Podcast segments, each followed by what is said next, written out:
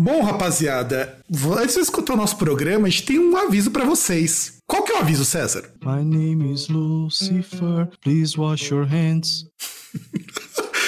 Cara, eu acho que eu acho que eu continuaria essa música se fosse você, cara. Não, você não viu isso? Eu vi, eu, eu, eu vi. não lembro exatamente. Foi, foi uma página. Do... É do Lucifer, a página do Lucifer. Ao... Foi pessoal... Não, não sei se foi do Lucifer. Não, foi do. do Black, dedicado ao Black Sabbath, mas, Black é... Sabbath. mas a imagem era da banda Lucifer. Não, não lembro. Eu, vi só o texto mesmo, porque tinha na página, numa página do Black Sabbath que tinha isso, né? Lembrando NIB, né? Que aí, coronavírus, coronavirus Coronavirus, né? É. Pior que vejo os caras, ai, Cardi B, não sei o quê. Mano, nem sei quem é, tá ligado? Também não, mas o importante é o seguinte, galerinha. Você que tá ouvindo, independente de qual for a tua idade, se não for essencial você fazer alguma coisa, não for que nem o César que que é um proletário fudido e tiver que sair de casa, fica em casa para não pegar doença e transmitir para os seus amiguinhos ou para os velhinhos que estejam perto de você. Principalmente, fique em casa porque você é um vetor, você é um Aedes. Desculpa falar, mas sim. É, bem por aí. É, é um Aedes tamanho litro, né? Isso, porque assim, o mais importante não é em relação à, à sua saúde, porque você fala, ah, mas eu não tô manifestando sintomas e tal. Continua controlando febre com sintomas ali que, que condizem com a doença, mas principalmente evitar o contato com outras pessoas para não transmitir para outras pessoas. Porque se pega uma pessoa que tá com a saúde vulnerável e se você estiver doente, essa pessoa vai morrer. Exato, você não precisa nem ser idoso para dar ruim. E também cuidados básicos, gente. Cuidado básico de higiene que você aprende lá no ensino fundamental, para quem tem mais de 30 anos, via lá no Ratimbum, que ele tá fazendo uma falta do caramba, que é lavar as mãos, mas, mas, lavar direito, mas assim, lavar bem, manter suas mãos limpinhas, com, com água e sabão, por favor. Pode ser qualquer sabão, não precisa ser sabonete bactericida, que você vai pagar mais caro.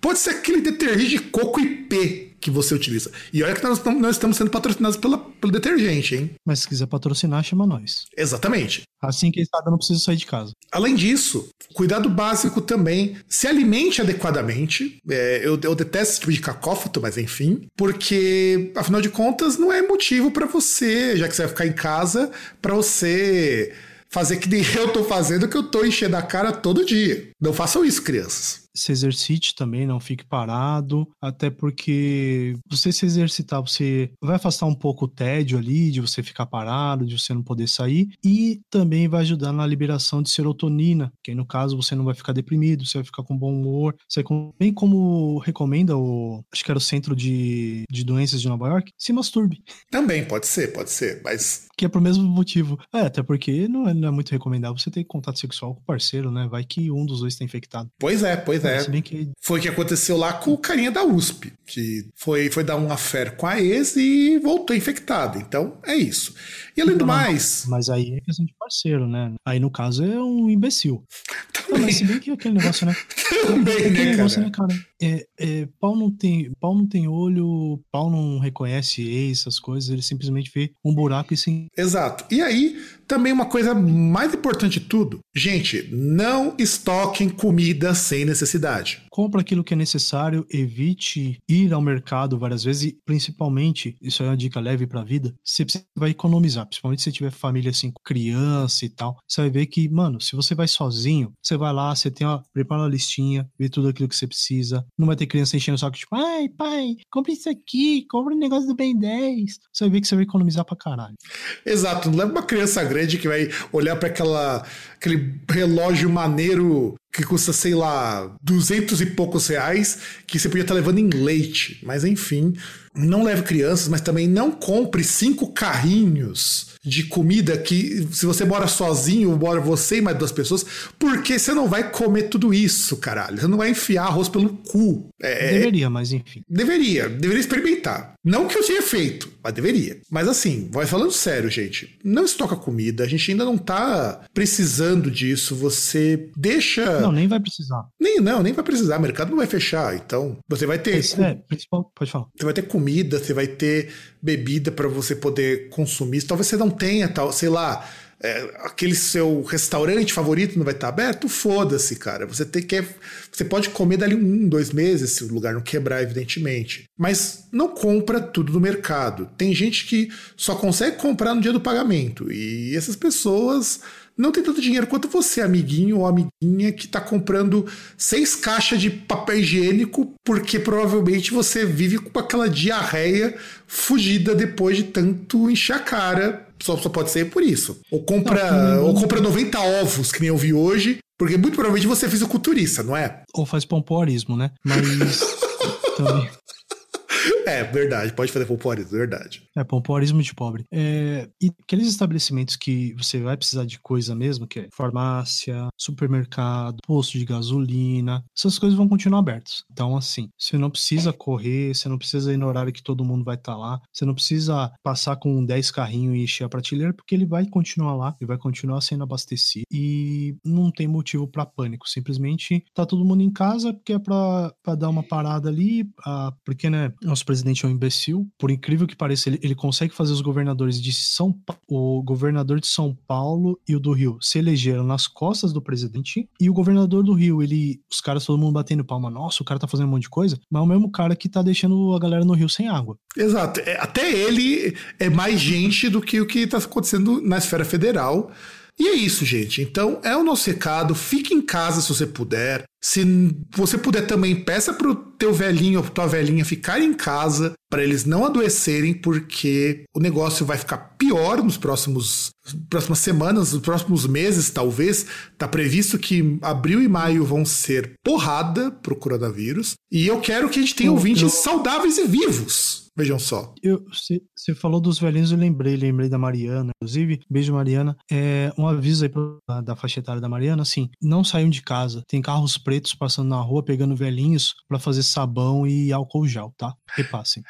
É, exatamente. Repasse naquela rede que o pessoal acreditava em uma bandeira de piroca que tá tudo certo. Tá tudo certo. Isso. E esse é o nosso recado, então. Agora você pode curtir o nosso programa, se você ainda estiver ouvindo. E nos vemos no próximo programa com o mesmo recado, porque esse recado vai ficar em loop, rodando em todos os programas até essa porra desse coronavírus reduzir de vez. Então, até mais, gente.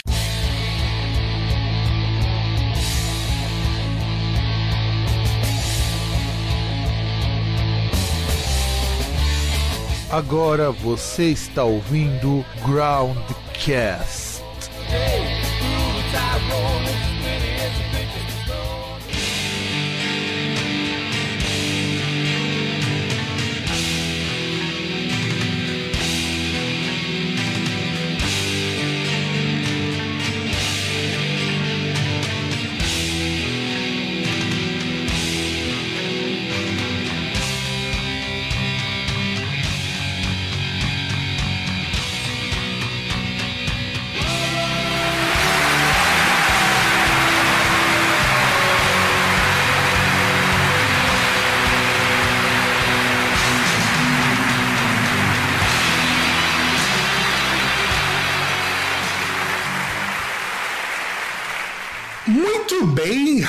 rapaziada? Estamos com mais um programa Groundcast. Eu sou o Fábio, devidamente alcoolizado nesta quarentena coronística, e não é de corona. E do outro lado nós temos o César, que está mais sóbrio do que o padre Júlio Lancelotti. Infelizmente, né? Ossos do ofício. E eu só queria falar uma coisa antes, assim, pra, como apresentação. É, Sabrina Nerimaia, você bateu foi pouco. Tinha que bater mais e usar instrumentos cortantes, tá? Que é assim que a gente faz com gado. Não, e devidamente é paramentada com EPI, porque afinal de contas não pode ser contaminado na dura e árdua tarefa de colocar o gado na linha. É isso. Isso, porque eu não sei se febre aftosa pega, né? Talvez ela pega a febre aftosa, é, vaca louca, por não estar tá ali paramentada, né? Mas ela fez aquilo que deveria, principalmente policiais, ó, que gostam bastante de bater em estudante, em, em protestante, em professor, trabalhador. E aí, o que, que, vocês fazem com os, os bolsonaristas? Vocês chupam o saco deles mesmo? Seus arrombados. Exatamente. E nesse clima de pós-apocalipse, vamos para os discos de 1990, parte 2. Antes de nós entrarmos nos discos, eu acho que é legal a gente começar a contextualizar um pouquinho da época, 1990 e da década, que era o que eu tinha comentado no programa anterior. Primeiro porque, daí eu gostaria da sua opinião também, César, sincera e honesta. Eu acho que os anos 90,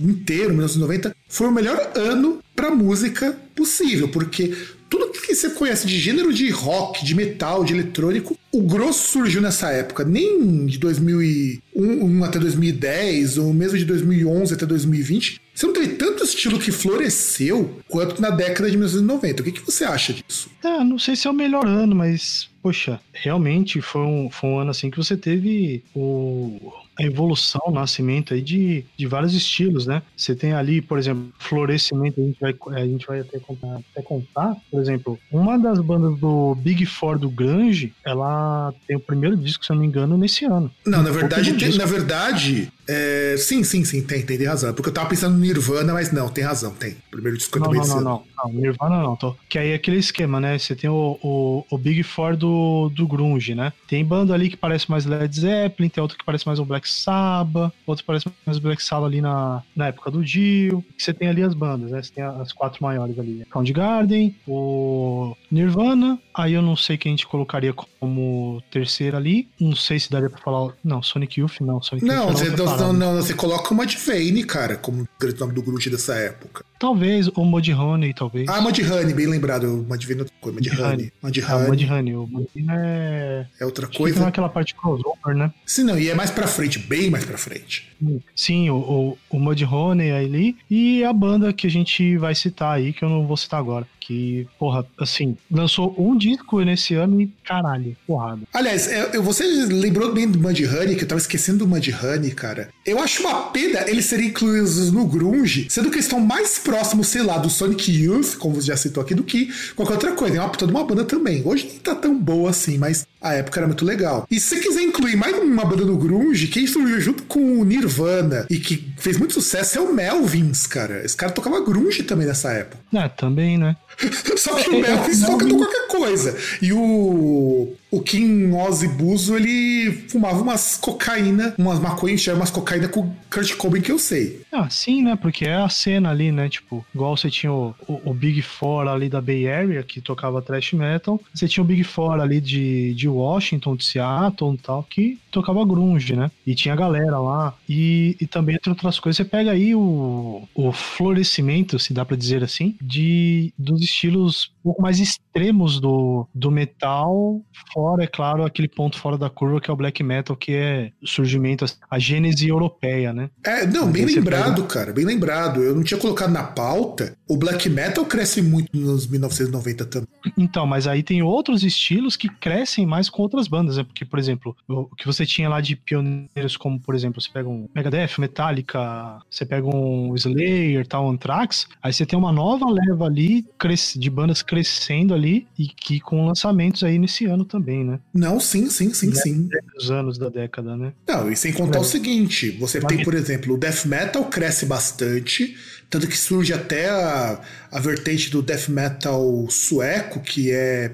Depois vai caracterizar muito o death metal da Europa, que é uma coisa um pouco mais técnica, mais até do que o death, mais do que o próprio Morbid Angel. Você tem o black metal europeu, sobretudo norueguês, que cresce muito. Aliás, falar black metal europeu é meio contra é, pleonasmo, porque o Venom é, é inglês, né? É, é então, é, é, é, que aquele esquema, né? Tirando o Venom, que aí eu acho que cairia no mesmo ponto do Black Sabbath, acho que não dá para você. É, da mesma você não pode caracterizar o, o Black Sabbath como heavy metal, acho que você não pode caracterizar o, o Venom como black metal. Com certeza não, com certeza. Isso eu concordo contigo. Porque, porque tipo, ele é um o quê? Ele é um, mais ou menos uma New Wave of British Heavy Metal, só que mais malvado. Não, é um trash claro, metal feito de maneira correta, que é na zoeira. Tipo, sabe? Acho que nem dá pra falar que é trash metal, porque ele não tem, tem... questão assim do peso, acho que ficaria mais perto do, do. Ah, mais ou menos. Tem, cara. cara é, tão, tão, é, é um punkão mas... fudido, cara. É muito próximo do punk, inclusive. Você pega a própria não, Black. Você pega a própria Black Metal, ou aqueles. Então, certo que os riffzão, aquele jeitão de cantar, fez escola pro black metal, que o pessoal considera o black metal raw, né? Que é o mais tosco. Sim, fez a escola do black metal. Foi, foi sim, mas, mas tipo, você pega uma Welcome to Hell, tá ligado? Aquilo é um riff de heavy metal. Sim, até porque Não, o, o New Wave of British Heavy Metal, que a gente tá devendo um programa sobre isso algum dia, é um saladão tão foda porque, porque olha que coisa engraçada, né? E isso eu acho que os anos 90 conseguiram ser muito melhores que a Inglaterra, que nesse sentido no New Wave of British Metal, eles juntaram um monte de banda porque eles queriam combater a música New Wave e a música disco, principalmente mais do New Wave, né? Mas falar, vamos fazer um heavy metal, vamos dizer assim, mais, mais encorpado, né? E aí você junta o Motorhead, que é uma banda de heavy metal que ora vai pro trash, ora vai pro heavy, e algumas vezes é até meio power.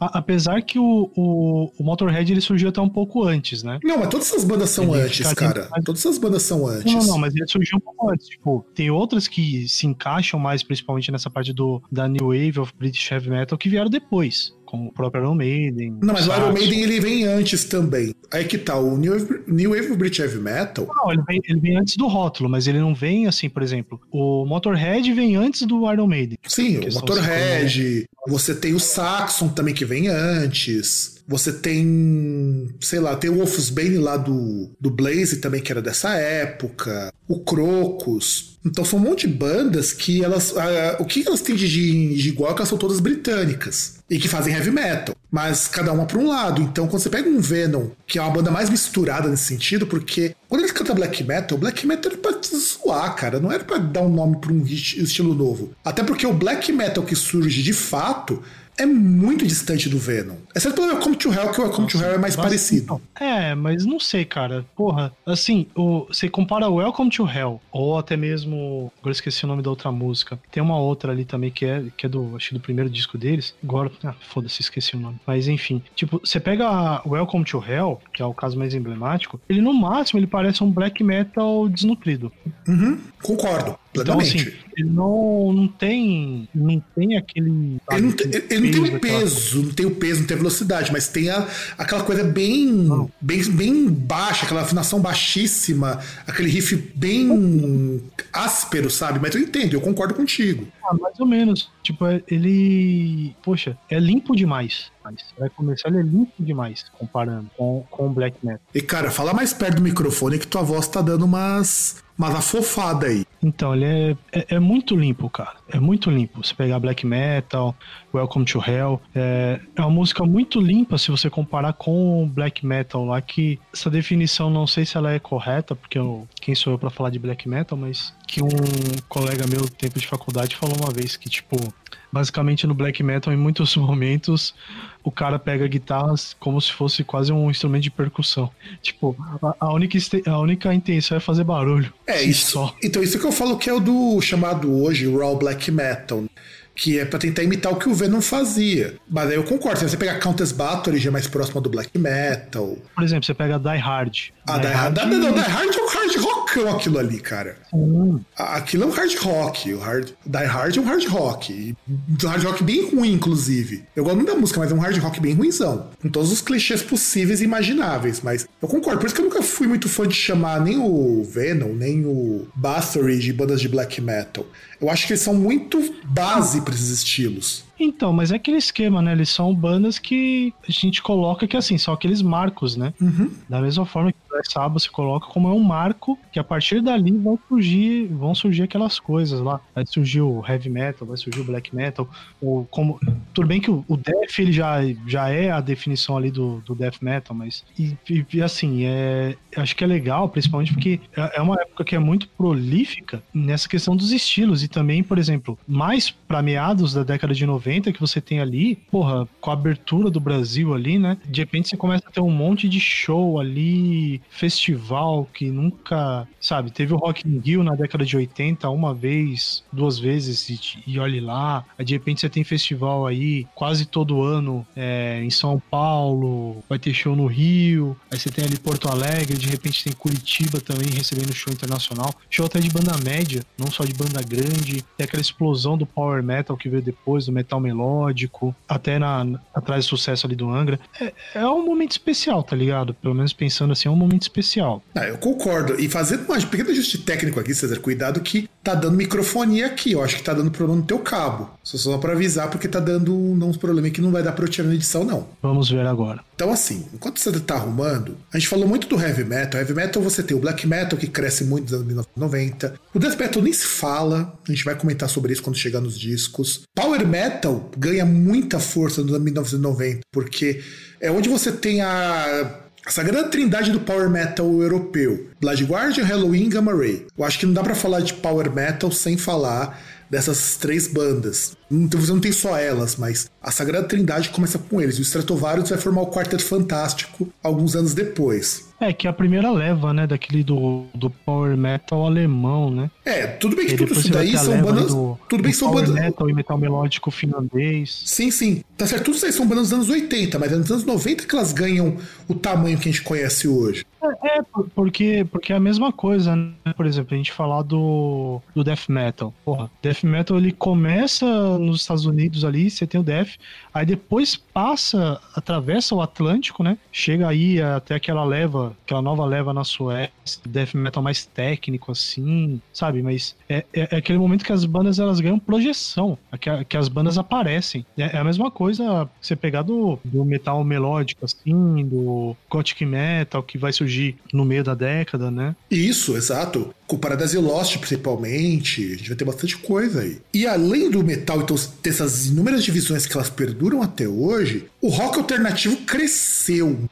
Só que nessa época, o rock alternativo tinha um nome diferente. Ele era chamado de indie, onde entra o Sonic Youth, uma banda que era foda pra caralho, porque os caras, eles experimentavam muito, muito, muito. Inclusive o Lee Ranaldo veio ano passado aqui pro Brasil. E falaram que o cara é super de boa. Conversou com todo mundo lá no Centro Cultural São Paulo, tirou foto. É, é um tiozão que parece o Iggy Pop, o Lee Ranaldo. é foda. Mas é, é o cara que eu quero chamar quando tiver uma briga. Com certeza. Ah, é, até porque o cara é grandão, meu. O Lee Ranaldo é grande. Porra, bicho. Eu não pensei que não, mas eu vi umas fotos do pessoal tirando. O tem, é, é um cara bem, bem corpulento ainda por cima, o que é muito muito distoante de que você espera do pessoal de rock alternativo. É, que você imagina que é um perfil mais ou menos igual, parecido aí com a galera do grunge, né? É a molecada magrela de blusa de flanela, cabelo encebado. Aliás, o rock alternativo... Tipo, alguns só... tinham essa parte, outros não. Se você parar pra pensar, o rock alternativo cresceu junto com o grunge nessa época, porque eram dois movimentos que o pessoal andava tudo junto. E hoje, muito metaleirão, muita gente mais rock, rock veloz Satanás, como dizem, desdenha o grunge, mas o grunge era muito mais legal, muito mais experimental do que o metal era nessa época. Aliás, eu não digo metal, mas, por exemplo, graças ao grunge, o, esses estilos eles puderam ter espaço. Porque foi o grunge ali que começou na no homicídio do hard rock. Principalmente aquele hard rock mais, mais festeiro, né? Mais nada com nada, tipo Skid Row, é, Motley Crue, mais ou menos Guns N' Roses, mas tipo... Então, temática até não, mas... Então sabe o que é engraçado?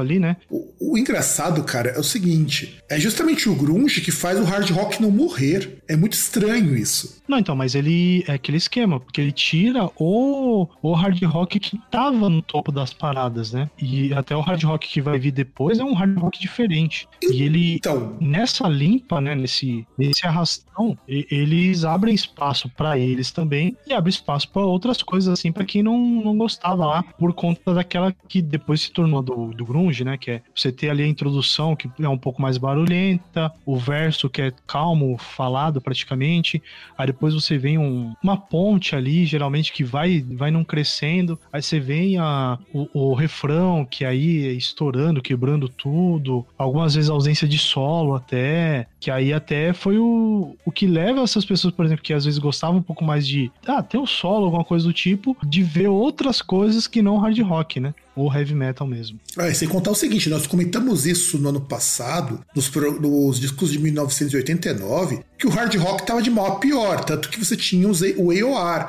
E ninguém aguentava mais AOR também. As bandas de AOR já estavam dando no saco. E de fato elas dão muito no saco. Porra, ninguém aguentava ouvir Journey e Europe a vida toda. Ou Nazareth. Ou Nazareth. Puta, Nazareth entrou uma decadência foda. E aí chega o grunge no final dos anos 80, começo dos anos 90, o Nirvana em 89, com o Nevermind, né? Ele mostra o seguinte, porra, isso aqui é um som com cara de jovem, e tem cara de jovem até hoje, o grunge. Eu acho muito engraçado isso. O grunge conseguiu não envelhecer, mesmo passado mais de 30 anos do seu ápice. Eu acho foda isso. O grunge trouxe muita coisa legal pra música, depois que o gênero caiu um pouquinho, só que o grunge enterrou o shoegaze, né? Que era um gênero que estava surgindo numa região próxima ali também nos Estados Unidos, que era um som mais ambiente, mais viajado. Porque a galera queria som pra fumar uns crack e bater cabeça, pô. O shoegaze, Ah, no máximo, você vai é- fumar uma É maconha. esquema, né? Um som um pouco mais simples, né? Um som um pouco mais simples, né? Tipo, sem, sem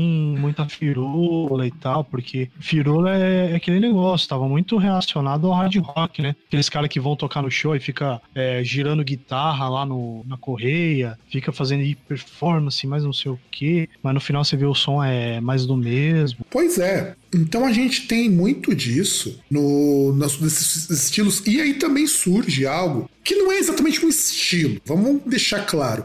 É mais uma, um agrupamento de bandas do que um estilo que é o Britpop. Porque você começa a ter um interesse por bandas mais simples, como César mesmo disse, bandas mais simples. E o Britpop é o pós-punk dos anos 80 com rock alternativo dos anos 90 em bandas como Oasis, como Blur, como o próprio The Cure, que vai ser encaixado como Britpop. E eu acho que é uma fase muito boa da música britânica, porque você tem muita banda que hoje é chamada de indie, que começou nessa época com Britpop, como Strokes, por exemplo. Strokes é desses de 1990, dessa época dos anos 1990.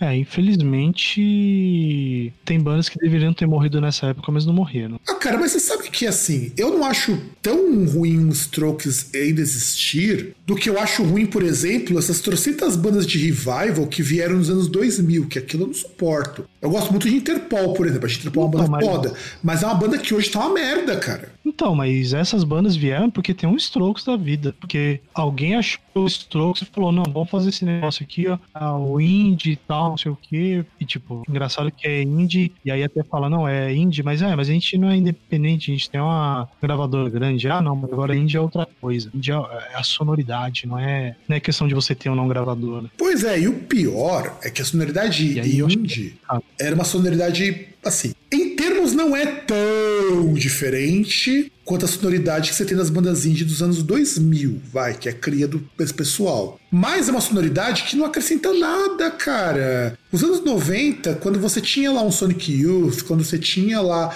um Mudhoney, que a gente pode encaixar também banda de rock alternativo, Porra, bicho, era muito mais interessante você escutar isso, porque as bandas realmente eh, muitas vezes vendiam o almoço pra comprar a janta, do que você pegar essa meia dúzia de banda de indie, que os caras tudo perfumadinho, arrumadinho. Isso me irrita, cara. Cara, mas eu não, eu não digo nem isso. Por exemplo, eh, eu não sei como é que a gente vai fazer em questão, vai ter na trilha, mas eu, eu montei uma playlist com os discos que a gente vai comentar. E eu tava ouvindo a playlist. Mano, você ouve o, o Sonic Youth, o álbum que a gente vai comentar, cara, você ouve, você tem muito dessa parte de indie que tem, só que não é irritante como é o, o indie que os caras fazem agora. Porque o Sonic Youth sabia fazer, né, cara? originalidade. tá? Não, e Sonic Youth era legal pra caralho, cara. E, e- e eu não sei se é por- pelo fato de conhecer, porque, porra, você tinha lá a. Acho que era King Oz, não lembro qual era o nome da mina. Porra, você tinha os caras lá, tipo, eles faziam experimentação ali de, de pedal e tentavam uns negócios loucos, tá ligado? Porra, e você sente isso na música, tá ligado? E tanto que, se você parar pra pensar, isso que vai ser uma coisa muito engraçada.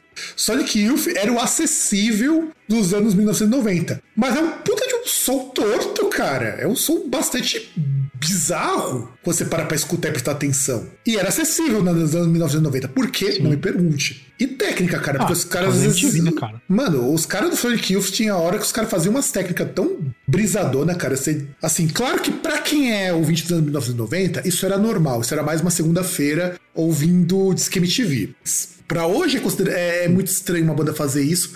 E pra gente era uma coisa, ah, você ouvia e tinha tantas outras bandas pra ouvir junto. E era muito legal isso. Eu sinto falta disso que os anos 90 tinha. Aí nós já falamos do hard rock, mas aliás, eu que... tem até esse ponto, porra. Continue, vai, Você César. tinha a MTV, cara. A MTV como, como veículo principal aí, ou se tornando veículo principal de acesso à música. E que aí você tinha uma. Você furava aquele esquemão das rádios. Não que a MTV não tivesse, mas pelo menos a MTV ela tinha uma. Caramba. é- Ela tinha mais gênero, sabe? Era um diferente. negócio Era diferente. Mais democrático. Hã? Era diferente, a gente tem que dizer que era diferente. É diferente você escutar um sucesso na MTV Não, não é e você é escutar um sucesso na é rádio. termo, sim. Não, não, mas, mas não é- não é só em relação a isso. É em relação que você tinha vários estilos, tá ligado? E não tinha questão de tipo, ah, eu vou. Tá, pegando a MTV Brasil. Ah, o, o Yo MTV ele vai ter, sei lá, 30 minutos, porque rap não é tão moda. E o, sei lá, um programa da MTV que toca pop vai ter uma hora e meia. E vai pegar esse tempo que a gente tira do Yo, porque o Yo não tem tanta penetração. Não tinha essa. Os programas eles tinham ali aquela duração, cada um tinha uma hora. Você vai ter ali, tudo bem. Pô, você chega ali na, naquele que era o horário nobre para pro público, que era 6 horas da tarde, você tinha a parada de sucesso. É, e aí você vai ter ali durante o. Durante a programação, certos programas ali se encaixando e tal. E, todos os programas, se você pegar no horário nobre, nobre mesmo da TV, que ali entre 7 e 9 horas da noite, cada de estilo assim, ele tinha um horário em um dia na semana Sim, sim, sim. você tinha esse negócio, essas várias vertentes, né, tendo espaço mais ou menos igual. E aí por isso o jovem, até acho que meio por isso que o jovem começou meio babaca, mas depois você chega na década de 2000, aquele esquema que tipo, todo mundo gosta de tudo. Ou pelo menos assim, a pessoa pode não gostar, mas eh, não vai, ah, você é clubber, eu vou te matar. Tinha essa. Acabou essa, essa questão de briguinha e coisa do tipo. Não, isso com certeza. O que a MTV ela permitia, quando você tinha uma TV para música, que era muito diferente da rádio, é que, por exemplo, você podia ouvir, sei lá, um, um Fury MTV e depois escutar um Amp, que era o programa de música eletrônica, sem menor constrangimento, cara. Sabe? É- era legal. Eu conheci muita coisa de música eletrônica nessa época. Aliás, se hoje eu tenho um gosto musical mais amplo, eu devo a MTV dos anos 90, cara. Que eu consegui escutar literalmente de tudo. Então eu acho legal. E é nisso que a gente tem também o hard rock, que ele ressurge, como o César mesmo colocou antes, muito bem pontuado, de uma forma muito diferente, que a gente tem o Guns N' Roses, que vai ser o grande nome do hard rock dos anos 90, que vai te voltar muito aquela coisa do hard rock setentista, aquela coisa pomposa, aquela coisa glam pra caramba, só que vai soar moderno, não vai soar datado. Eu não gosto de Guns N' Roses, acho Guns N' Roses muito chato, mas é inegável que o Guns N' Roses dos anos 1990 era uma banda muito boa. Não, mas mesmo, mesmo assim, tipo, era só o Guns mesmo. Porque, por, por exemplo, você pega as outras de, de hard, elas vão caindo. Você pega um Motley Crue que ficava ali na, nas paradas junto com Guns, junto com outras bandas ali, com Rat, com Poison. Essas bandas vão caindo. Vai ficando só o Guns, que é a última ali, e aí É. cai. É, na verdade, o né? Acaba Guns. Na verdade, o Guns, o Scorpions e o White Snake, né? Sim. Ah, mas Scorpions e Whitesnake, tipo, o Scorpions ele muda, né? Ele, ele tem mudanças na sonoridade, até escolhas totalmente questionáveis, inclusive, talvez até por questão de modismo, mas assim, o Guns ele tinha até porque ele, ele surgia ali no, no fim da década lá, né? E, e até ele era um pouco diferente desse hard rock. Em alguns momentos ele flerta com o hard rock do, do Rat, do Poison, do Motley Crue, mas ele muda um pouco também. E ainda tem a questão de entrar em trilha sonora de filme, porra. Vai ver o impacto ali dos caras do, do Exterminador do Futuro, por exemplo, na carreira dos caras. Não, e o Could Be Mine é a única música deles que eu digo que é muito foda, cara, porque eu, odeio, eu acho Guns N' Roses muito ruim, no geral, porque tem todos os clichês de hard rock que eu não gosto, mas o Could Be Mine, que passaria fácil por uma música de heavy metal, cara. E aí a gente tem aí, também. foi a última. Sim, sim. E a gente tem, só pra gente não se estender tanto, antes nem falar dos discos das bandas que estavam no auge, né?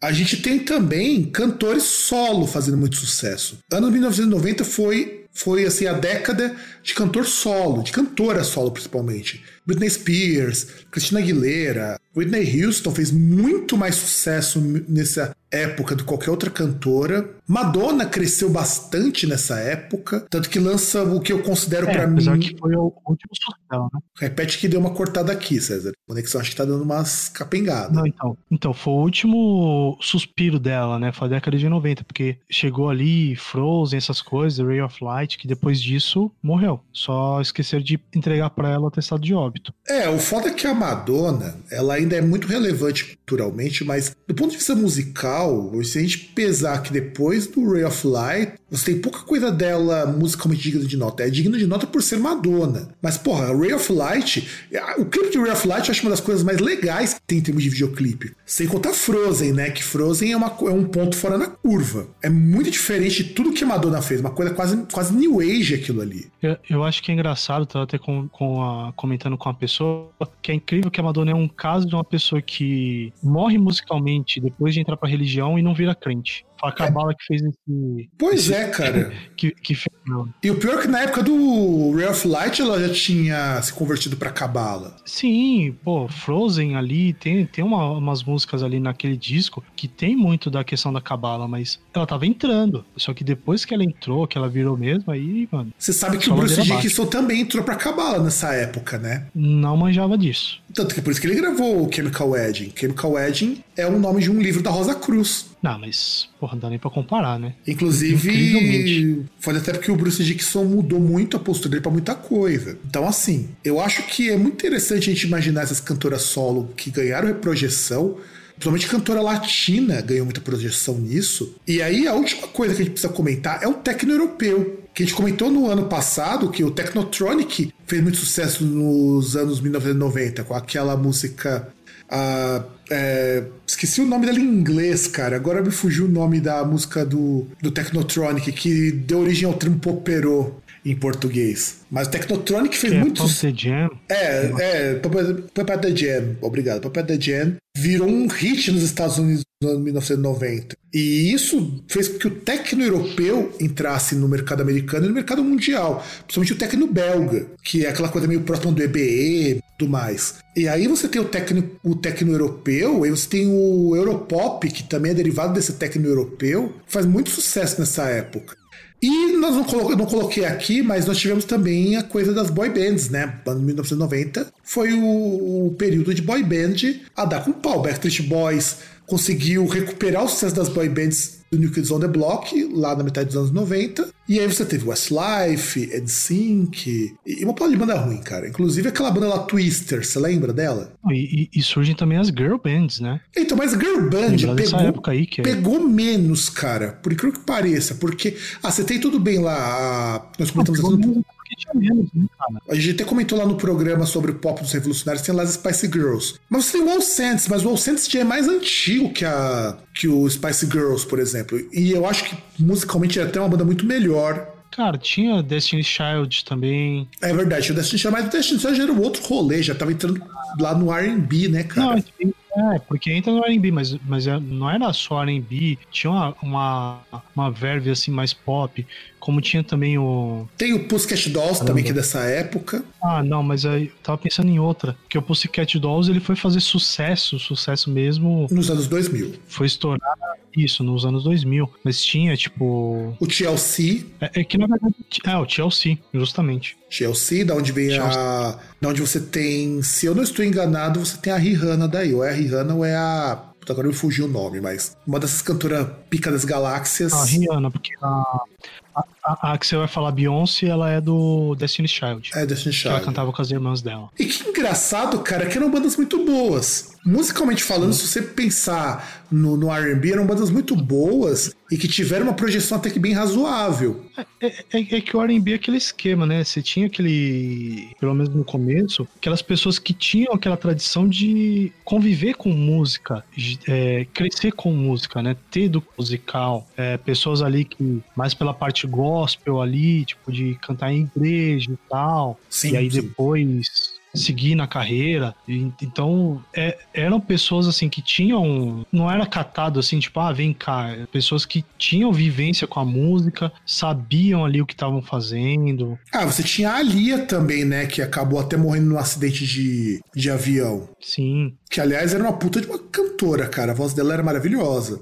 Sim. Então, os anos É, 1990. Ela tava, tava também começando a carreira no cinema, né? Sim, Fez ali o Romeu Tem Que Morrer e mais um outro ali que tinha. Acho que era a Rainha dos Condenados. sim. E eu achava a Lia uma cantora muito boa, sabe? E que, infelizmente, um acidente de, de avião tirou a vida dela, né, cara? Sim. Acho uma pena, era uma cantora que tinha muita. Tanto que ela morreu no começo dos anos 2000. Ela morreu num acidente de avião, assim, foi muito, muito foda. E também tinha tradição com música e tudo mais. E bom, nós já fizemos esse preâmbulo pro, pro povo ter uma ideia do que, que era 1990, a década que nós vivenciamos. Só fazendo um repiteco bem rapidinho de bandas que faziam sucesso dessa época, de falarmos dos discos. Nós temos Nirvana, Pearl Jam, MC Hammer, Britney Spears, Backstreet Boys, NSYNC, Soundgarden, Red Hot Chili Peppers, que aliás foi a época mais, vamos dizer assim, interessante do, do Chili Peppers, porque você tem o melhor disco, o disco mais broxa, no mesma época. Não, e, e o pior é que você tem mudanças de formação e você tem mudança no som e ainda ele tem um auge, assim, por exemplo, né? Porque com Fruciante eles tiveram ali o, o grande auge deles, mas tiveram discos bons com o Hillel, que veio antes, antes do Hillel morrer, e, e até mesmo com o. Caramba, qual que é o nome daquele. do guitarrista lá, do. Dave Navarro. Isso. É, Mother's Milk foi o primeiro grande clássico com a formação original, e depois você tem o, o Blood Sugar Sex Magic, que pra mim é o disco supremo dos, dos caras. Nada chega perto disso. E até mesmo One Hot Minute também teve bastante sucesso, não é do mesmo nível, mas. Sim, aí depois você tem o Californication, que é dessa época, que é, já é uma pisada no freio e é meio bosta. É, e já era virada pra 2000 também. Aí você tem o Salt and Pepper, o Vanilla Ice, o Tom Loke, Tupac, Notorious Big, Snoop Dogg e Ice Cube, o que mostra que o hip hop ganha o mainstream nos anos 1990. E, s- você falou dos dois nomes, e é incrivelmente com a, com a morte dos dois, que é o Tupac no, no Notorious B.I.G., que acabou a. Pelo menos foi encerrada ali a guerra no, no rap, né? No hip hop. Né, costa leste E contra aí- costa oeste. Isso, e aí até veio o, o movimento gangsta, mas tipo, o gangsta ele caiu um pouquinho, os caras só deixavam isso pra letra, e veio o, o hip hop ali, ostentação, né? É, o Bling Bling, que isso também surgiu nessa época. Aliás, o gangsta rap, quem encabeçou muito tempo foi o próprio Tupac. Sim. E aí você tem agora Stefan, a Madonna, a Whitney Houston, aí gente já começa a falar das vocalistas, né? Elas são grandes nomes que ganharam muita força nesse período. Aí você tem o Offspring e o Green Day, que são a- meio que o revival do punk, o começo também do pop É, punk. pop punk, né? O No Doubt, que era uma puta banda legal, pena que a Gwen Stacy não fez uma banda, Gwen Stefani, ela não fez uma banda tão boa solo. No Doubt era mais legal. É que ela quis ficar mais pop, né? Muito mais pop e, e não ficou legal, cara. O No Doubt era mais interessante. O Rick Martin ganha, faz muito sucesso porque ele começa a cantar em inglês nessa época.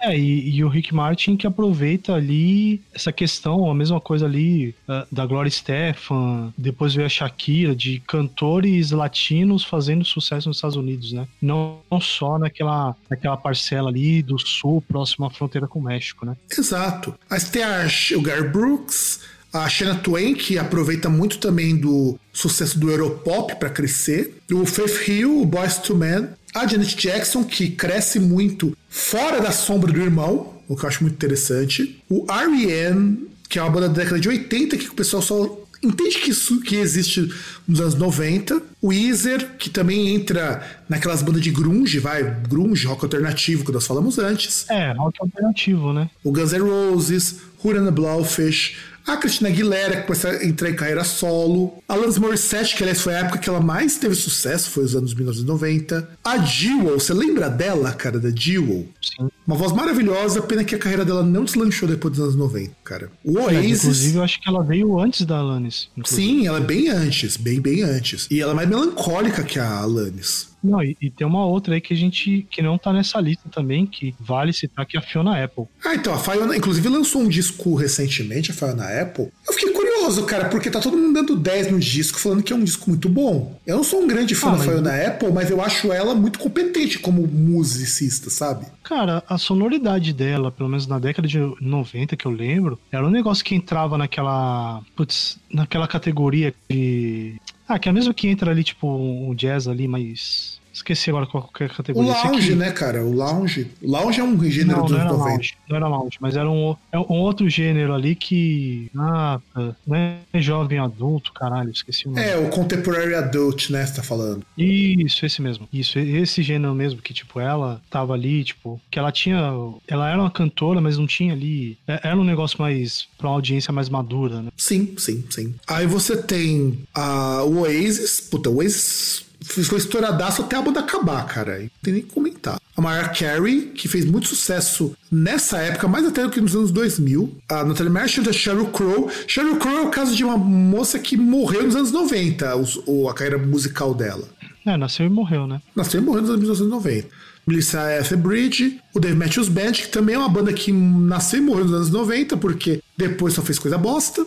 É, que o Dave Matthews Band tentou ir um pouco naquela. na rabeira do Root The, The Blowfish, né? Que até era interessante, porque, tipo, fazia um, um pop rock, mas tinha aquela parte de metal, assim, um pouco próximo do ska. Sim, sim, sim. Dave Matthews Band tentou fazer isso num começo, e depois tentou fazer um negócio mais sério. E não foi bom em um e nem no outro.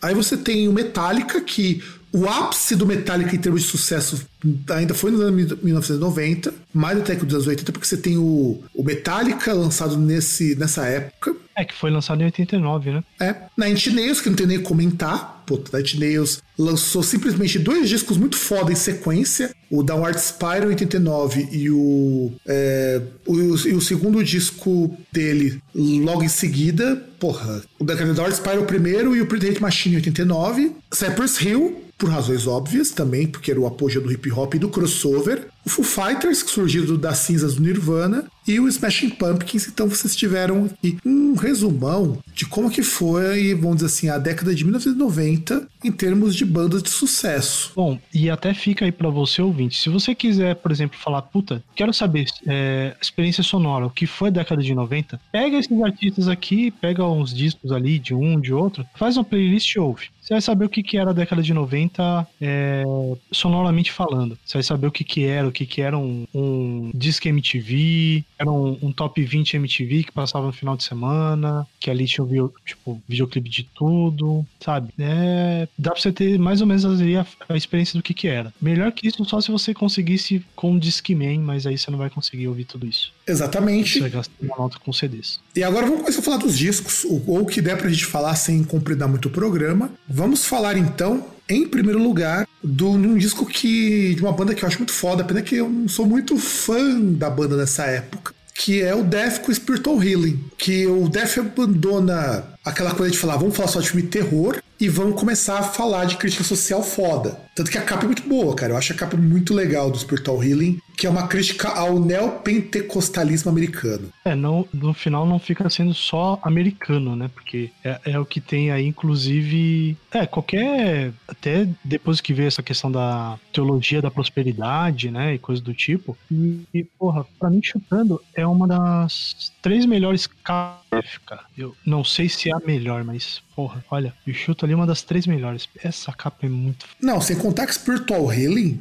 ele é justamente aquilo que o Megadeth tentou fazer numa outra capa pra criticar a religião, só que o Death foi muito mais bem, bem sucedido. Lembra aquele episódio dos Simpsons lá que o Bart curava as pessoas, cara? Só isso. Sim, cara, sim. E, e você tem um maluco ali que parece que, tipo, sei lá, parece que é um câncer terminal, sei lá, um maluco carecão ali, fudidão. Tipo, parece que o maluco, tipo, ele saiu do hospital pra última esperança ser curado ali por um, um fate healer, né? Um É. arrombado ali que tira o dinheiro dos outros, falando que vai curar alguma coisa. Mas é uma, umas músicas que eu mais gosto desse disco, porque eu falo, eu não sou muito fã dessa fase. Pra mim, o, o Death foi interessante a partir do individual Soul Patterns. É onde também as letras ficam mais pesadas, né? Porque são letras muito mais intimistas. Mas, pô, você pega Living Monstrosity, cara, eu acho uma puta de uma música. Porra, Low Life, Spiritual Healing. Porque é uma puta de uma banda, cara. Esse é um disco que, além de ser muito técnico, dentro do padrão do death metal, é um disco pra criticar a sociedade. O que, aliás, a gente sente muita falta quando você vai pegar esses bandos de metaleiro extremo que resolve gastar de, é, palavreado pra xingar a banda de mina. Isso era uma coisa que o Scoodner jamais faria.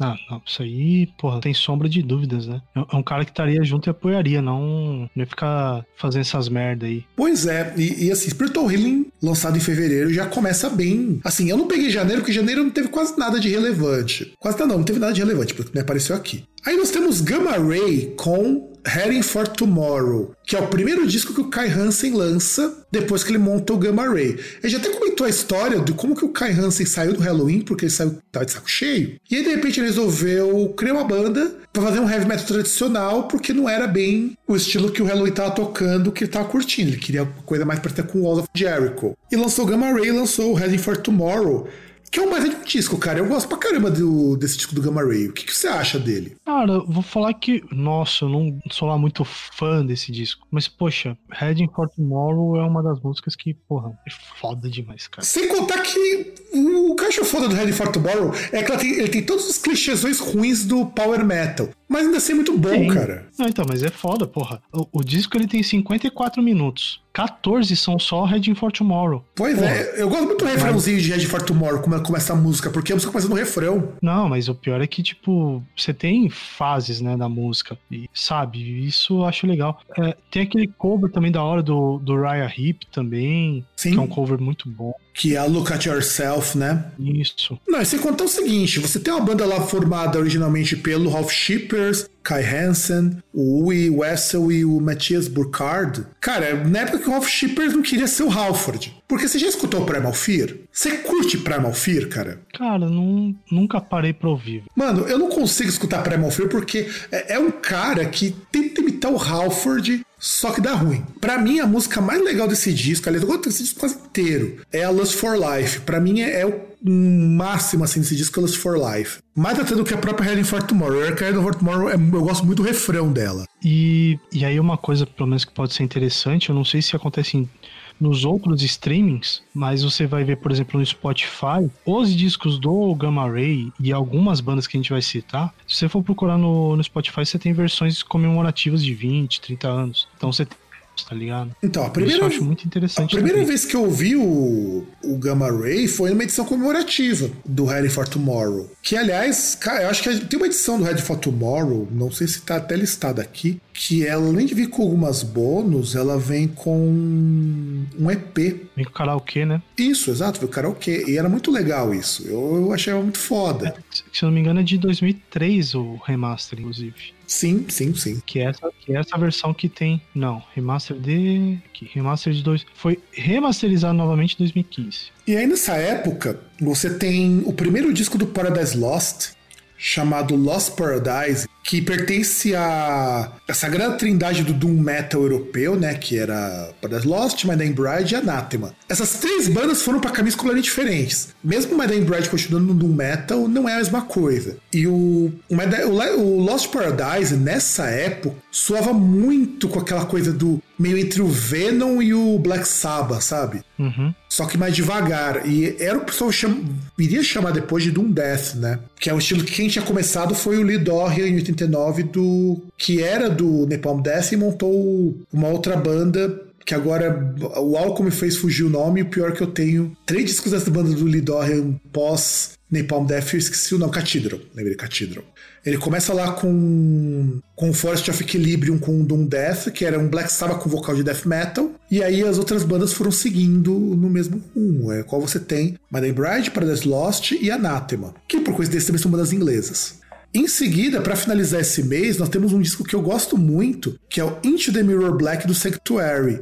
Que inclusive eu conheço o Sanctuary muito antes do Nevermore, porque passava na MTV. E você, você, conheceu, você chegou a ouvir o Into the Mirror Black? Não, não É. cheguei assim, muito ouvinte do, Sanctuary. E sabe por que que o Sanctuary acabou? Porque os caras queriam virar grunge. Ah, a gente comentou isso num programa. Sim, e o R.L. Dane falou: Eu- não, eu não faço grunge. não Foi aí que, acho que em 92, 94 surgiu o Nevermore. E aí. Obrigado. Sim, sim. E aí, em março, surge aquele que, cara, a gente vai gastar um tempão falando sobre isso e não vai falar tudo. Que é o Violator Depeche Mode. Puta que pariu, cara. É, nem dá pra imaginar que o Violator é o sétimo disco do Depeche Mode. É, ouvinte, se você lembra no episódio passado, eu falei que tinham pelo menos dois ou três discos aqui que eram super importantes, que tipo assim, você pegar vai ter quase que o Magnum Opus de cada banda. Esse é o primeiro. pois é. Não, sem contar o seguinte, ó. Depeche Mode vem com discos como o Black Celebration, puta, que é um baita de um disco também. O Music for the Masses, que já era muito bom. Não, você escuta o Music for the Masses e fala, puta, será que os caras podem melhorar isso? Porque, mano, você pega o Music for the Masses, você tem clássicos como Strange Love, cara. Não, e inclusive, antes desse disco aqui, veio um disco ao vivo, que foi da turnê logo em seguida ao Music, ao Music for the Masses. Que eles fizeram a turnê em 88, gravaram em 88 e lançaram ao vivo em 89, que é o, é o One on One, né? O 101 Live. Exato. Tipo, não, cara, você, você imagina, porra. Não, você, não, você pega. Não, não, não. Vamos pegar só três músicas do disco anterior que você já começa a imaginar como que os caras podem ficar melhor. Os caras têm Never Let Me Down Again, que puta que pariu. Strange Love, Sacred e Behind the Wheel. Cara, só isso já podia aposentar o Depeche Mode. Só aí. Aí os caras me lançam. E, e você... Violator, cara. Puta, mano. O Violator tem Word in My Eyes que já, já começa muito bem. Sim, Personal Jesus. Oh, sobre setlist, cara. A única música que é mais ou menos é a Blue Dress. E entenda que mais ou menos é a música ainda muito foda. Cara, Word in My Eyes, eu acho essa música muito bonita. Personal Jesus, puta, Personal Jesus é uma baita de uma crítica social também. Sweetest Perfection, que eu já toquei muito embalado essa música. E, e o que eu acho é, interessante, porque assim, pô, é, é, o sétimo disco do Depeche Mode, mas, por exemplo, é, é aquele ponto em que definitivamente o Depeche Mode ele perde aquela verve assim de, de eletrônico pop para ficar eletrônico é, ambiente, um pouco ali de gótico. Pois é, cara. Pois é, não, não que no Music for the Message já não tivesse isso. Não, Você... então, mas, foi, mas foi o ponto, foi aquele ponto que você fala, não, aqui morreu, não tem mais no disco, não tem mais I Just Can't Get Enough, não tem, acabou, não existe mais, você não vai ter mais uma música desse tipo. Exato, cara, não, e, e, e o disco inteiro é muito bom. Quando você pensa no Music for the Masses, que o disco inteiro era muito bom, você pega o Black Celebration, que o disco inteiro era muito bom, você fala, porra, mano, será que os caras conseguem placar mais um? Sem contar, né, cara, que se a gente parar pra pensar, que depois do Music pro Violator, ele ainda lançaram em 93 o Songs of Devotion, que é tão bom quanto. Puta, mano. Os caras conseguiram feito que nenhuma banda vai conseguir na vida. Os caras lançaram quatro discos em sequência que são muito bons. E nós falamos até agora do disco, nós falamos aí, tipo, quase uns dois minutos e não falamos de Enjoy the Silence. Pois é, porque pra você ver, o disco é tão bom que Enjoy the Silence é só mais uma música boa. Não, não, não. Tipo, não, Enjoy the Silence, assim, ele é o ápice, mas, por exemplo, a gente não precisou trazer pra conversa a gente traz que é aquele negócio, é o. É, é, aquele esquema, é o. Você tá jogando truco ali, o cara pediu 12, tá ligado?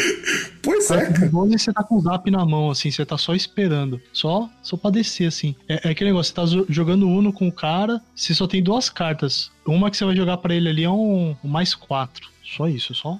Exato, cara. Exato. Esse disco é tão foda que Enjoy the Silence se torna só mais uma música. E é a maior música do Depeche Mode. Sim. Mas a gente, a gente não precisa nem citar essa música para falar do disco. Exato, cara. Não, e, e aí você tem que pensar. O, eles conseguiram quatro discos em sequência, que são muito foda. Na verdade, cinco, porque o Ultra também é um baita de um disco, cara, em, 90, em 97. Mas já não é tão bom assim, mas é um baita de um disco. Que banda consegue lançar discos tão bons em sequência. Tá certo que se você pegar que tem um intervalo desde o Black Celebration pro Music for the Masses foi um ano, que já é um feito muito bom. Agora, do Music for the Masses para o Violator foram três, e do Songs of the Devotion mais três. O que eu acho que é um prazo bem legal para eles repensarem e fazerem discos muito foda, cara. Depeche Mode tem quatro discos que se você ouvir em sequência, você vai, você pode morrer feliz. É, é, que aí você vê em relação principalmente ao sucesso do, dos discos, né? Porque até o Music for the Masses teve um puta de um sucesso, teve a turnê, teve o disco ao vivo, aí depois os caras vão lá, compõem um novo disco, entra de novo naquela parte ali, vai lá, faz turnê, e aí depois já vai e grava outro. Pois é, cara. O Depeche Mode foi assim. Quando a gente for falar do, desse disco do Violator, que a gente vai falar algum dia, bicho, vocês podem ter certeza que vocês podem ouvir o disco Violator feliz ouvir colocar no repeat, que se você precisar de um disco de pop, que, você, que eu diga assim, puta, esse disco é foda, é o Violator. Assim, a única coisa que eu quero falar antes, assim, para terminar sobre o Violator é que, assim, daquele livro que foi idealizado pelo fundador da Rolling Stone, mil e um discos que você tem que ouvir antes de morrer, o Violator tá lá. Pois é, cara. Pois é. E você realmente tem que se dar o luxo de ouvir, esse prazer de ouvir o Violator antes de morrer, cara, porque é um baita de um disco. Não que, você, não que o Music for Master também seja muito bom, ele é bom, acho que no mesmo nível, inclusive. Só que assim, cara, você conseguir placar um disco de synth pop nos anos 90 não é pra qualquer um, não, cara. Só pra você ter uma ideia, o disco chegou na Grã-Bretanha em segundo lugar. Eu tenho ideia de que isso não é pouco, não. E nos Estados Unidos, chegou em sétimo, conseguindo, veja só, na Grã-Bretanha, prata, nos Estados Unidos, platina, e na França, platina, cara. Aí vai. Sendo que nos Estados Unidos foi, foi platina tripla. É, é só o que eu tenho a dizer. Eu acho que é difícil bater o Violator, sendo que o. Se bem que o Songs of Wave Devotion fez mais sucesso, por incrível que pareça. Mas a gente sabe que Depeche Mode é, é foda. Tem mais do que. Aí o mês continua, né? Exato. Qual que é o próximo disco, César? Ah, eu não tenho muito para falar desse disco, mas não, não tô falando em questão de qualidade, questão que eu não gosto só. Que é a Sinead O'Connor, I Don't Know Want What I Haven't Got que é o segundo disco dela. Ela foi indicada ao Grammy, né? E simplesmente ela recusou o prêmio. Então, porra, bagulho foda pra caralho. Que tem aquela maior sucesso, aquela música chatíssima, que é Nothing Compares to You. Sabe o que eu acho foda? Sabe que a Sinead O'Connor, ela tinha uma postura política, né? De recusar premiação, de se opor contra determinadas políticas. Foi o que fez ela, nos anos 2000, cair no ostracismo, porque ninguém queria chamar uma cantora que se recusava a tudo. Eu acho uma pena, porque ela tinha coragem de peitar a indústria cultural quando ela estava no auge dessa indústria. Não, já começa no visual, né? Que, poxa, ela, por ser tipo uma cantora caucasiana lá e até dentro dos padrões ali de beleza, você vê ali que tem todo aquele. aquela volta assim em relação a ela, em relação à imagem, que, tipo, ela simplesmente raspou a cabeça. Ela parecia lá careca, tá ligado? Exato. Que, o, que, que é bastante corajoso. Você já viu ela com cabelo? Não lembro. Cabelo, assim, cabelo longo, não. Curto, você até, até lembra, mas longo, cabelo longo, assim, o que seria, entre várias aspas, normal pra mulher e, bom, se, se a gente tá falando aqui, a gente já fala entre aspas, normal pra mulher, você imagina que, tipo, essa época é meio estranho falar esse tipo de coisa, mas ainda assim é um conceito que pode ser para algumas pessoas aceitável. Você imagina como é que era na década de 90. Tipo, você pegar uma mulher e, tipo, ela raspar a cabeça simplesmente. Ah, vou raspar. É, exato. Ela rapou a cabeça assim, deu um foda-se total. Tanto que é difícil achar foto. Ó, vou te mostrar uma da Sinead O'Connor com cabelo. Não, eu não vou, não, vou conseguir achar uma fonte confiável de ela com cabelo mais comprido. Mas eu lembro que ela tem o cabelo médio. Ah, tem, tem aqui uma que eu vou te mostrar.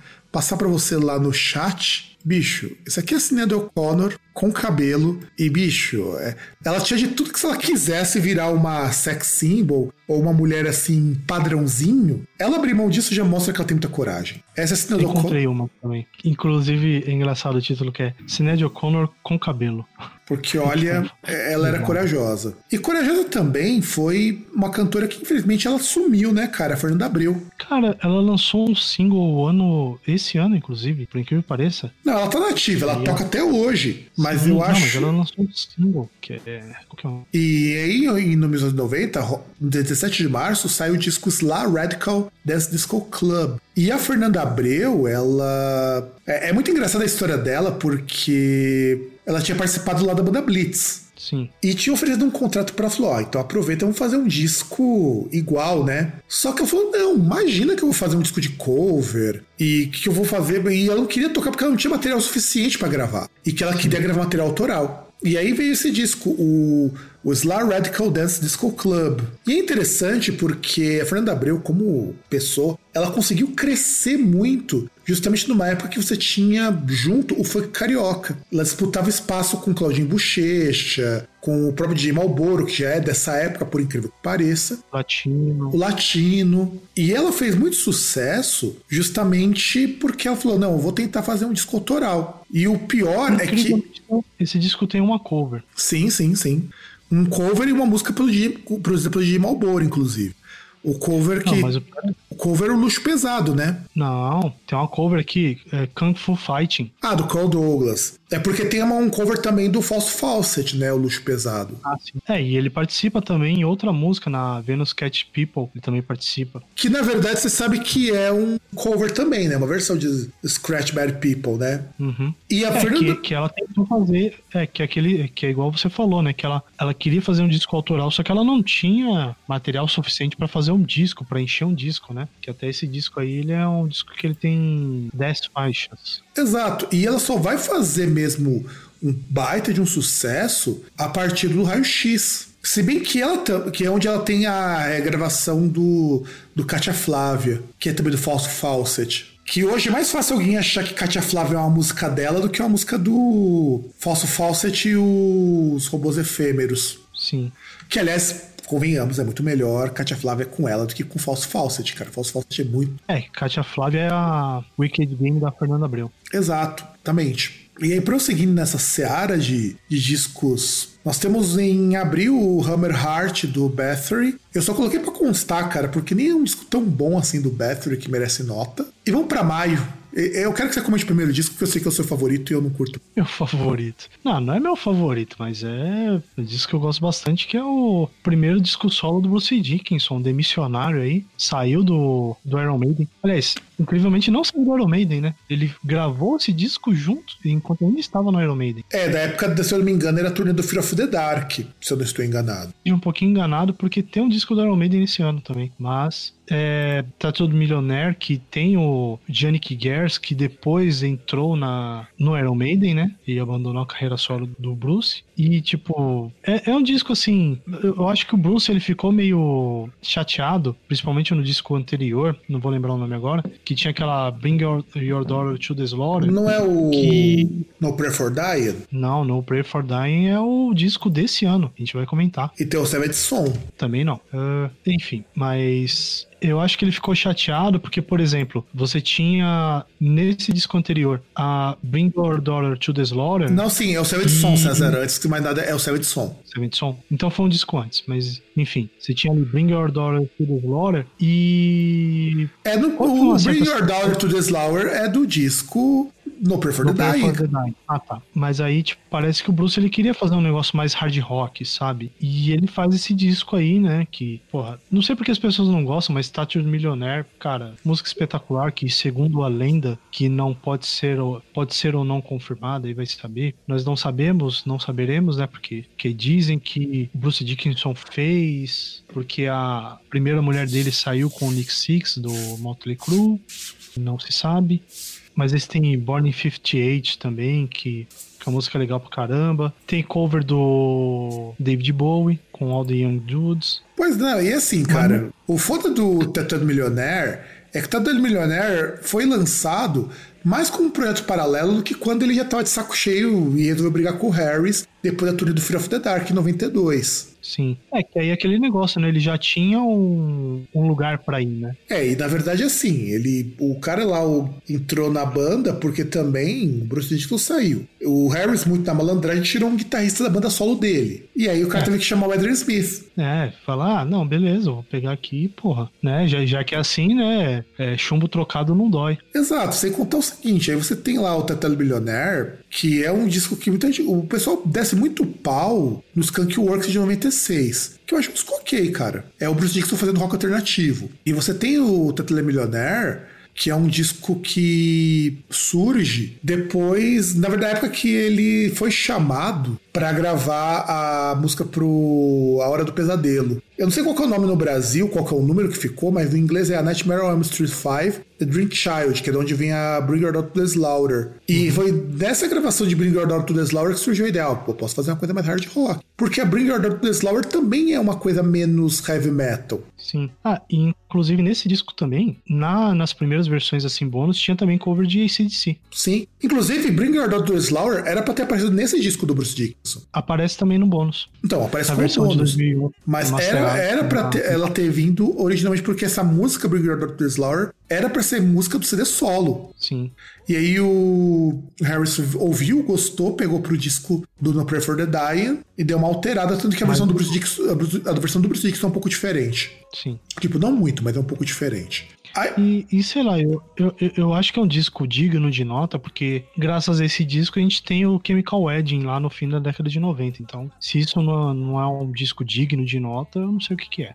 Cara, pior é que para mim o meu disco favorito do Bruce Dickinson ainda é o Accident of Birth. Tudo bem, mas sem esse disco aqui não teria Accident of Birth. Que inclusive é dado com uns 500 álbuns de rock metal de todos os tempos, o Accident of Birth. Eu acho até melhor do que o Chemical Wedding, porque ele é mais melódico, mas não tem nada a ver com o que o Bruce fez antes. O mais engraçado é isso. Porque até o Boston Picasso lembra um pouco de Iron Maiden. Sim. Aliás, mesmo esse álbum mais hard rock lembra um pouco de Iron Maiden. Lembra Iron Maiden no começo, sabe? Sim. É no Accident of Birth que você tem uma mudança. Pena que a carreira solo do Bruce Dickinson não deu muito dinheiro, porque senão ele não teria voltado pro Iron Maiden. E aí temos As Cube, lançando. Eu acho o título desse disco muito bom, cara. America Most Wanted. Lembrando que esse Americas, esse Americas é com 3K de Ku Klux Klan. É, America KKK Most, Most Wanted. O mais procurado pela América. E o S-Cube deu uma treta lá com o Anyway A, né? E ele falou: não, vou fazer que era solo. Ele montou duas bandas nessa época. Ele montou o próprio S-Cube e ele participou, se eu não me engano, do Cypress Hill também. E aí o, o Ice-T e montou também o Body Count. O Body Count também é montado nessa época. Porque ele tá curtindo uns metal, curtindo uns punk, e resolveu montar o Body Count. E aí, é um disco de hip hop dos anos 90, cara. Onde você tem o Gangsta Rap, que já tinha sido começado lá pelo Tupac, é, é onde o Ice Cube ele vai pegar e falar: não, vamos fazer um Gangsta Rap gangsta mesmo. E é o disco que ele vai apresentar ataque à polícia, ataque ao governo, ataque ao americano e ataque até mesmo aos negros, que a gente aqui no Brasil chama de, carinhosamente, de Capitão do Mato. É, que ele continua aquilo que o NWA fazia, né? Só que aí já sendo mais incisivo, né? É, não, e ele, eu lembro que eu vi num documentário sobre hip hop que ele não tava curtindo muitos rumos do NWA. É que o, é que o, o NWA ele se desintegrou, né? O primeiro a sair foi o Dr. Dre, né? Sim. Ter com toda aquela toda aquela treta lá com o Shug Knight, que foi na, na. que.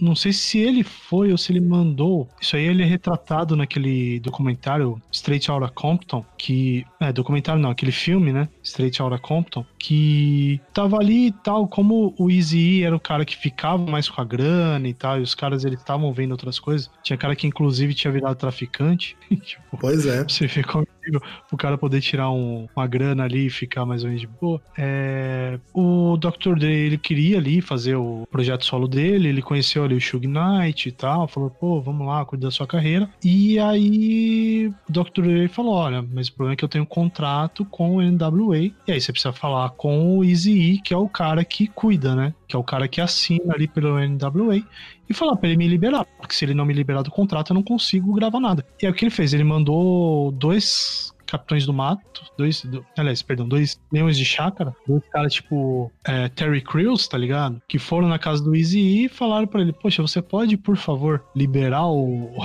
Dr. Dre? Aí quando ele falou que não, o cara levou uma surra quase até morrer. Pois é, e diálogo sempre muito eficiente. Tipo, é, é, é, um cara que, só lembrando do Shug Knight, se eu não me engano, ele, por causa de um problema ali com vaga de estacionamento, que o maluco estacionou na vaga dele, ele chegou um ponto ali que ele quase foi condenado à prisão perpétua, porque quase matou, matou o cara na porrada.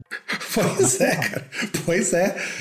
Hip hop era foda, cara. E aí a gente pega o, o American Most Wanted, ele vai cunhar um termo, não é que ele vai cunhar, esse termo já existia que é o chamado Oreo's Cookie. Um negro Oreo é o negro que é negro por fora e branco por dentro. Ou seja, um cuzão racista. É. Aliás, cara, se você pegar toda a iconografia de racismo nos Estados Unidos, a gente não chega nem perto, cara, de coisas que são ultra racistas. Esses, uma vez eu tava dando uma lida, né, sobre o que, que são esses símbolos que às vezes aparecem dentro de hip hop e tudo mais. Inclusive, até o Body Count tem muita coisa disso daí.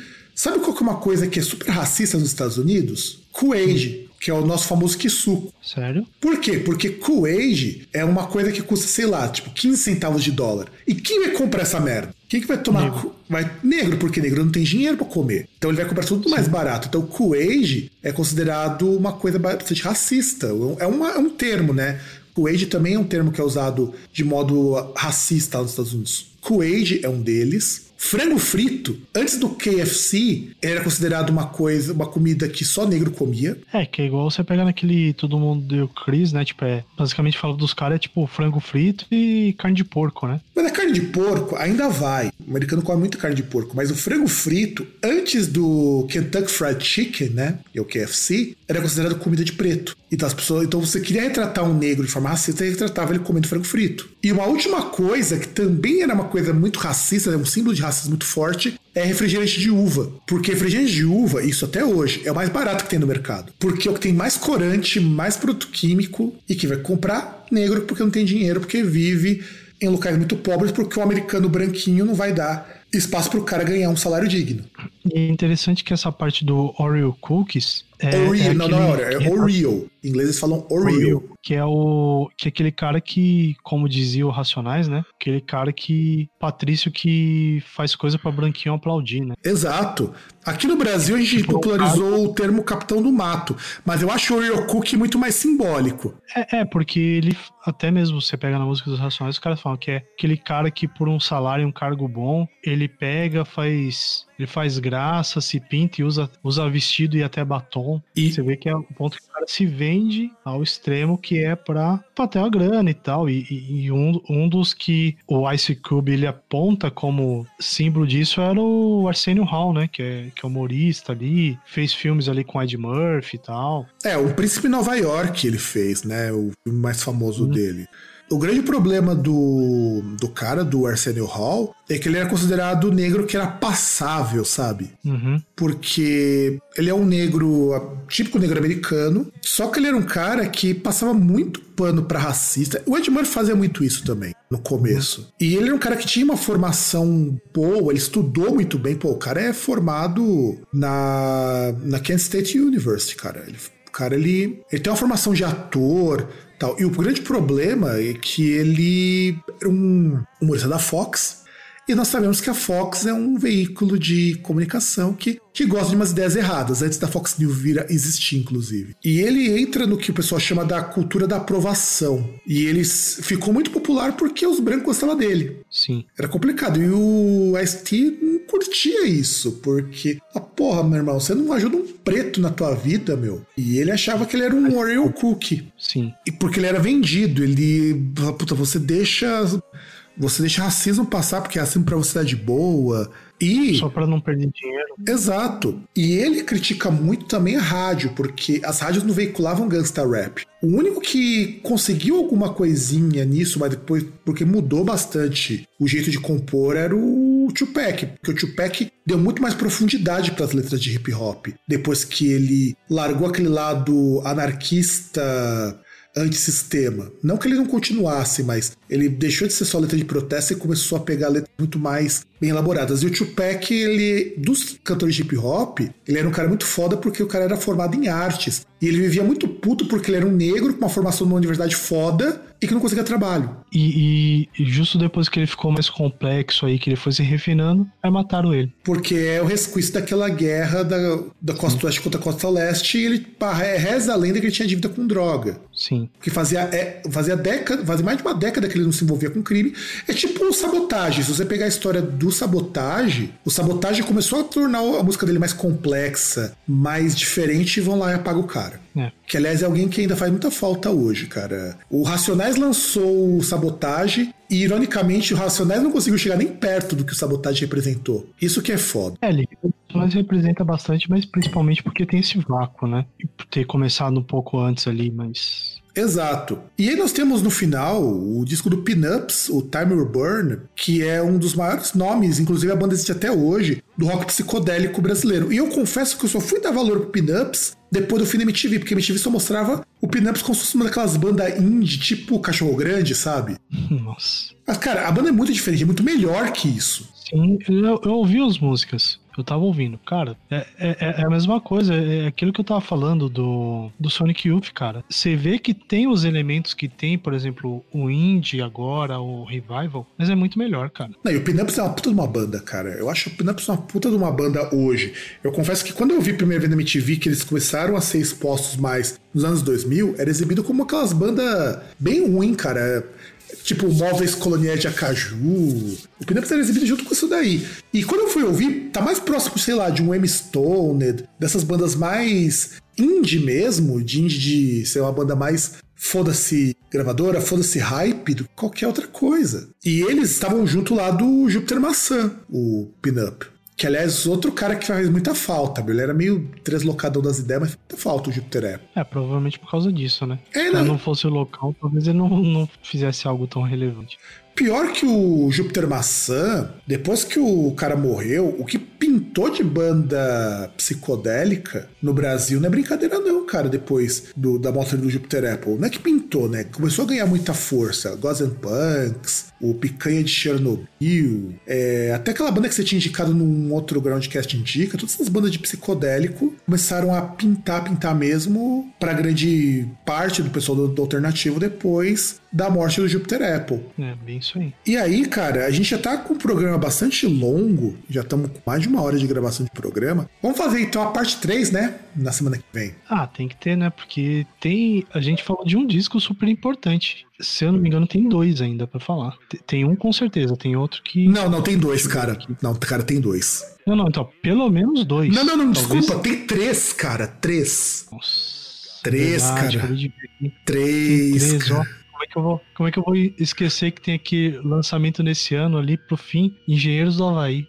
Não, cara. Na verdade, tem quatro, se a gente considerar novembro o último disco. Também é um baita de um disco, cara. Ele é muito relevante, o último disco de novembro. É, é, é que assim, o, o disco ele é ok, tá ligado? Você ouve, ele é ok, mas não é, o não é impacto o dele-.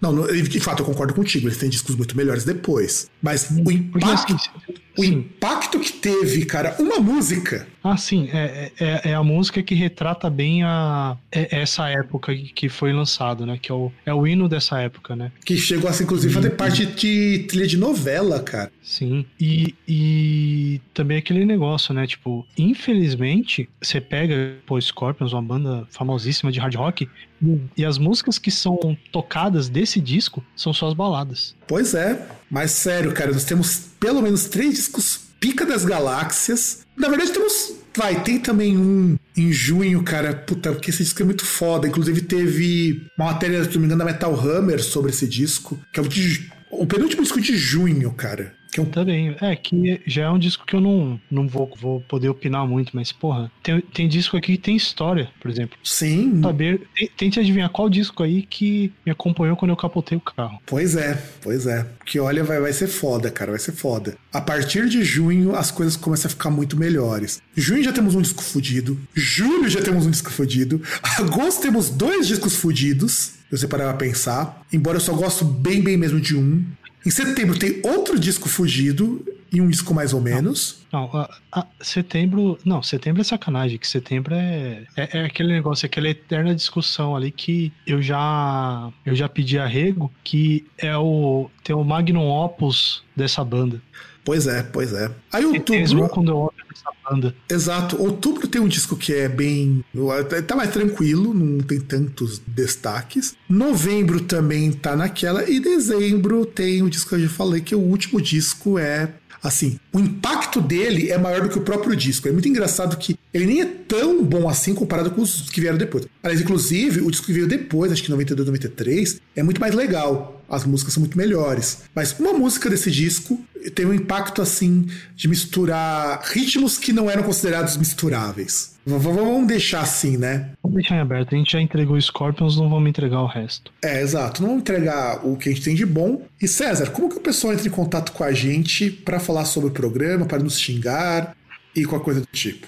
De forma ágil, redes sociais. Instagram, groundcast.com.br, Twitter, arroba groundcast, Facebook, groundcast, tem a nossa página ali. Você tem o site groundcast.com.br, você pode mandar um comentário por lá. Se quiser também pode mandar um e-mail para contato arroba groundcast.com.br. E é isso. E a gente vai ter o Groundcast TV também, que vai ter alguns game, alguns vídeos de RPG talvez algumas coisas novas, vai depender. Agora essa quarentena eu tô começando a gravar uns vídeos, quem sabe aparecer alguma coisa nova aí. E bom, galera, é isso aí. Nos vemos no próximo programa. Grande abraço para todo mundo e tchau.